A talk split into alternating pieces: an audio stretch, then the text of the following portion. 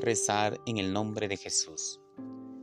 De la predicación en Millavaca, 30 de mayo de 1886.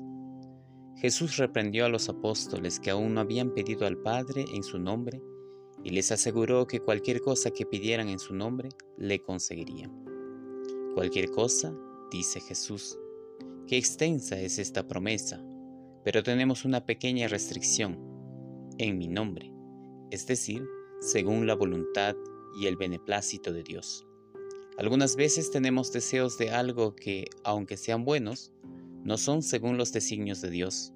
Por ejemplo, en el caso de querer librarnos de una enfermedad, tribulación o cruz, que Dios nos manda como una oportunidad para ejercer la virtud y acumular méritos para el cielo. Debemos resignarnos a las disposiciones del Señor si queremos tener la certeza de ser escuchados, pidamos gracias espirituales. Digamos de corazón al Señor, venga tu reino, hágase tu voluntad.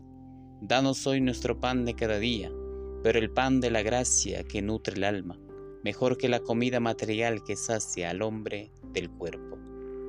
Nos debe bastar tener la gracia del Señor y su santo amor aun cuando nos encontremos en pobreza y necesidad.